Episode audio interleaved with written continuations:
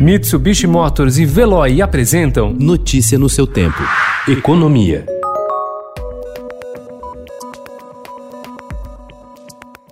Após enviar a primeira parte de sua proposta de reforma tributária, a equipe econômica pretende avançar no Congresso com reformas estruturais para tentar melhorar o ambiente de negócios no pós-pandemia. A lista inclui projetos que, desde antes da crise provocada pelo coronavírus, já estavam entre as prioridades acertadas com o presidente da Câmara, Rodrigo Maia, como uma nova lei que pretende baixar o preço do gás em 40%, e o texto que altera a lei das falências para dar maior agilidade aos processos de recuperação judicial no país.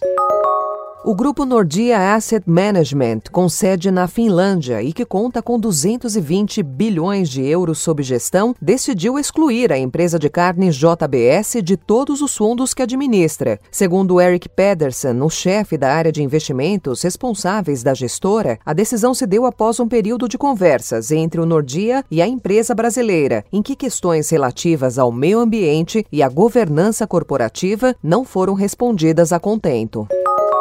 Ainda sofrendo as consequências da pandemia de Covid-19, o mercado de trabalho brasileiro fechou 10.948 vagas em junho. Essa foi a menor destruição mensal de empregos desde que o novo coronavírus chegou ao país e fez o mercado rever suas estimativas para a recuperação neste e nos próximos meses.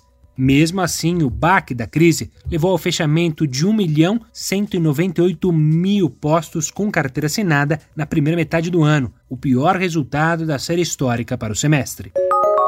A promessa do presidente Jair Bolsonaro de isentar o pedágio de motociclistas nas próximas concessões, se for levada em frente, deve encarecer a tarifa cobrada dos usuários de carros e caminhões. Na avaliação de representantes do setor de infraestrutura e concessões, ouvidos pelo Estadão Broadcast, que foram pegos de surpresa com o anúncio. Em média, o impacto dessa gratuidade aos motociclistas deve ser de 5% nas demais tarifas, segundo cálculos da Associação Brasileira de Concessionárias de Rodovias dias. Moda, arquitetura, design, música, audiovisual, teatro e games. Por trás desses eventos e produtos que fazem parte do cotidiano e que sofreram severas mudanças comportamentais por causa da pandemia, há empreendedores. Juntos, eles compõem a economia criativa. De acordo com o Sebrae, esse é o segundo setor mais afetado pela pandemia, registrando queda de 70% no faturamento, atrás apenas de turismo. Notícia no seu tempo. Oferecimento Mitsubishi Motors. Apoio Veloy. Fique em casa. Passe sem filas com o Veloy depois.